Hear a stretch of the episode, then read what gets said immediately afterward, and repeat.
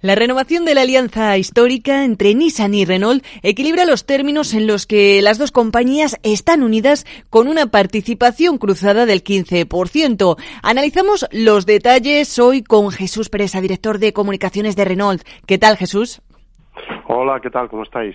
Bueno, eh, a pesar de ello, sí que es cierto que conservan el 28% de las acciones restantes de Nissan, eh, porque su valor de mercado, según han señalado, es muy inferior al valor actualmente registrado en sus cuentas. Eh, han señalado que pretenden hacerlo cuando el contexto sea comercialmente razonable. Jesús, ¿hablamos de un corto o de un medio plazo? Hablamos de un, de un plazo que no nos hemos marcado pero bueno, lo ideal sería hacerlo en, eh, yo te diría, en un corto medio plazo. Entiendo que hasta que esto se produzca, continúan obteniendo beneficio de esta participación, ¿no? El tiempo que continúe en sus manos. Efectivamente, sí es lo que está pactado. Sí, mientras tanto, eh, eh, lo que lo que es el peso en función de los porcentajes que vayan quedando, es lo que va a recibir Renault eh, como, como en calidad de inversor, de accionista de la compañía. ¿Y tienen ya un posible comprador? No, no, no. Yo, yo creo que estas cosas van, eh, van tranquilas, van despacio. Eh, la prioridad la tiene Nissan y, y, luego a partir de aquí pues veremos a ver quiénes son los interesados. Obviamente lo que más interesa a una compañía, eh, y esto es un poco extensible a todo el mundo, es tener un grupo de accionistas eh, que tengan un paquete mayoritario pero estable, eh, de tal forma que puedan tener esa inversión a largo plazo. Y eso es un poco lo que vamos buscando, lo que va buscando en general los mercados. Bueno, en esta renovación de la alianza histórica ¿no? entre ambos grupos abren paso también a nuevas iniciativas industriales en América Latina, por ejemplo, o en India. ¿En qué se entrarán en concreto en estos mercados? Bueno, en América Latina está la base del desarrollo de algún vehículo en conjunto, como es un pick-up eh, que se va a fabricar en nuestra factoría argentina de Córdoba, eh, y de la misma forma que se va a hacer en conjunto para Nissan y de la misma forma que aprovecharemos algunas instalaciones industriales que Nissan tiene, eh, este en el caso de, la parte norte de América Latina, es decir, México, pues para producir desde allí algún producto Renault. Eso es una, una de las partes interesantes, una, una de las partes negociadas. Del mismo modo, en la India trabajaremos sobre proyectos comunes, de tal forma que podamos relanzar ciertos productos eh, eh, a nivel estratégico en un mercado tan importante como es la India. Y en Europa, bueno, pues eh, Nissan se ha comprometido a, invertir en nuestra sociedad Ampere, de tal forma que podamos tener, bueno, podemos tener un socio inversor que además eh, va a ser un socio técnico en todos los proyectos que tengamos que lanzar sobre la, electricidad pura y dura de, los vehículos en un futuro, que es un poco el objetivo de esta, de esta sociedad Ampere. ¿Qué es lo que más destacaría también eh, de esta renovación?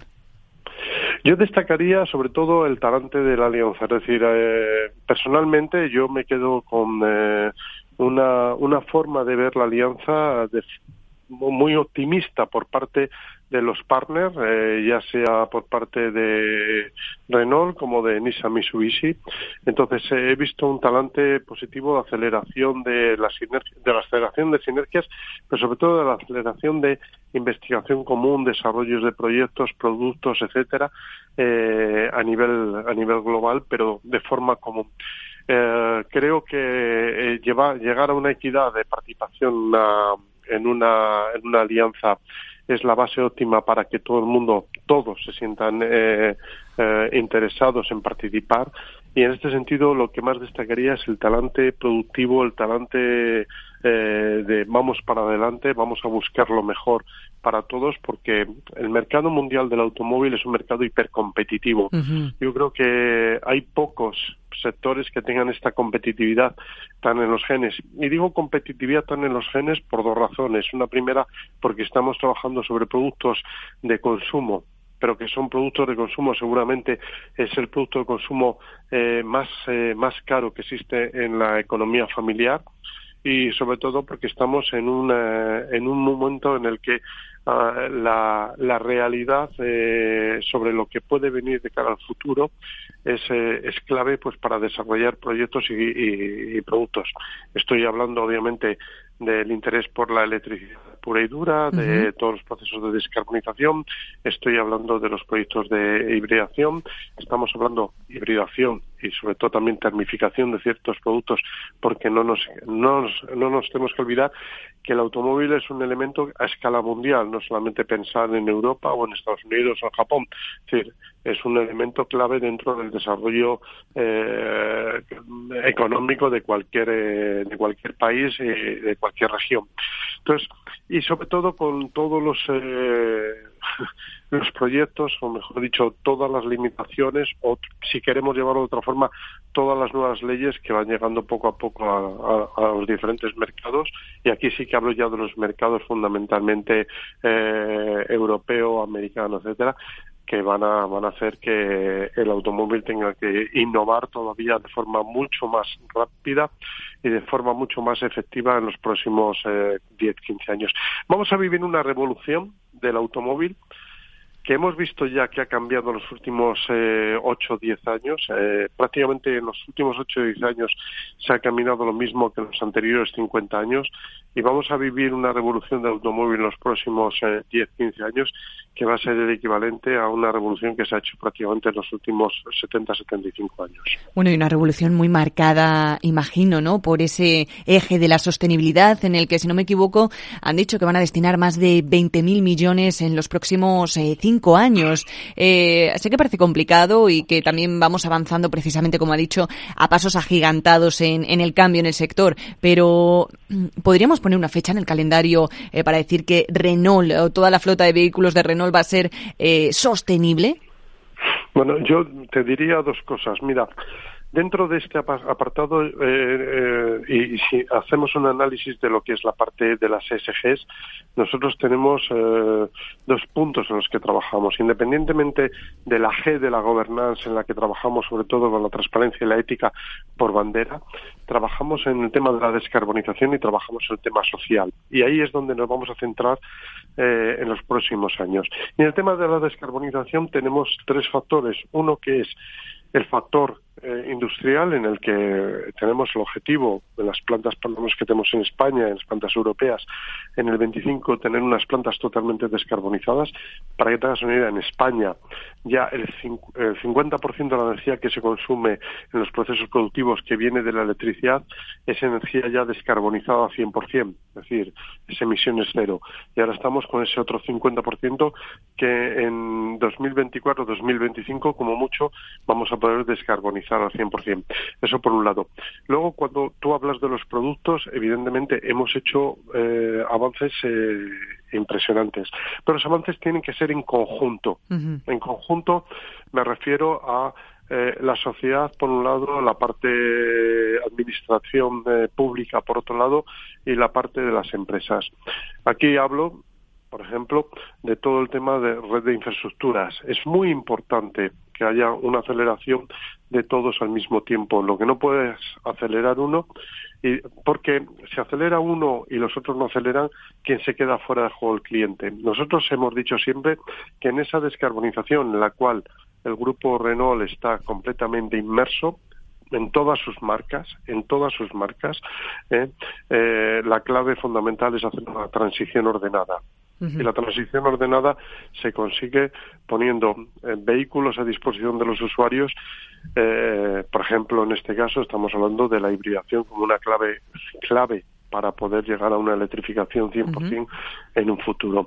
Pero depende, no depende solamente de las, eh, de las marcas de automóviles, ya no hablo de Renault, hablo en general, eh, que podemos hacer milagros y podemos hacer todo lo que queráis, porque es verdad que vamos, yo creo que dos o tres pasos por delante de lo que se propone a nivel de administraciones, eh, y hablo en general, eh, no lo de la española solamente, sino lo que tenemos que tener es un camino en conjunto, desarrollar infraestructuras, darle seguridad al usuario. El usuario se tiene que sentir cómodo con la tecnología que utiliza.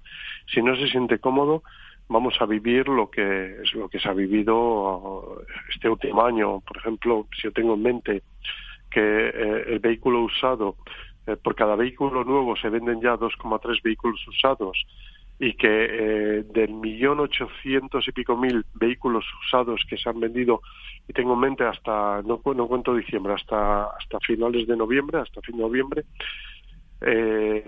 un millón ciento y pico eran vehículos de más de diez años y de esos un 30, treinta y tantos por ciento eran más de 15 años. Entonces, tenemos que tener cuidado con todo esto, tenemos que ser sostenibles. Eh, los fabricantes, y hablo en general, eh, estamos haciendo esfuerzos inhumanos por tener esa, esa, esa posibilidad para el cliente, es decir, esa tecnología a mano del cliente, pero, pero tenemos que caminar todos en, en, la, en la misma tesitura. Por eso es muy difícil decir ahora es... Eh, en el 2030 o 2035 tendremos los vehículos eléctricos. Yo te digo que si existiese la posibilidad de tener eh, para cualquier usuario la infraestructura necesaria para poder utilizar el vehículo tal y como lo están utilizando ahora, te diría que sí. Pero bueno, eso es el, el, gran, el gran reto y por lo tanto abogamos por una tecnología que es la hibridación que tiene que, darnos esa transición justa, esa transición ordenada. Totalmente de acuerdo. Y volviendo un poco a la alianza con Nissan, ¿de qué manera esperan que contribuya a partir de ahora a las ganancias del grupo? La aportación total para 2022, más o menos, si no me equivoco, se sitúa en unos 526 millones de euros, que sería la mayor cantidad desde 2018. Exacto, mira, hay un tema y es un crecimiento sostenible de las dos marcas y además estamos trabajando todos en conjunto dentro de la alianza para tener una rentabilidad mayor ¿eh? Eh, y lo que hemos eh, decidido es trabajar el valor sobre el volumen es decir, más importante el valor que el volumen. ¿Eso que permite? Y, es, es, muy fácil eh, de entender. Es, es, es, mejor tener un valor importante eh, y de eso ganar un 15% que tener un valor mínimo y de ese ganar un 50%. Es decir, lo importante para todos es crecer, crecer de forma rentable y eso va a aportar a las dos marcas, a las dos empresas, en este caso a las tres empresas. Y luego una pincelada sobre que, a ver si nos puede orientar una última cuestión sobre los resultados eh, del grupo. el día 16 eh, que ya los tenemos eh, en los próximos días. El día 16 tendremos la posibilidad de ver los resultados del grupo. Yo creo estas cosas eh, hay que hacerlas con, con, cautela y lleva más una serie de pasos. Es eh, Consejo de Administración, etcétera, etcétera, hasta ahí ya hacerlos públicos. Eh, hay que esperar con tranquilidad y bueno y, y hay que verlos eh, de forma de forma optimista. Es verdad que luego las lecturas pueden ser, como dicen muchos analistas, esperaban más, otros esperaban menos, bueno, depende, depende. Yo, hay que esperar y, veremos. Yo no os conozco, ¿eh? bueno, había que intentarlo. Jesús Presa, director de comunicación de Renault España. Muchísimas gracias por atendernos hoy. Muchas gracias a vosotros. Un, abrazo.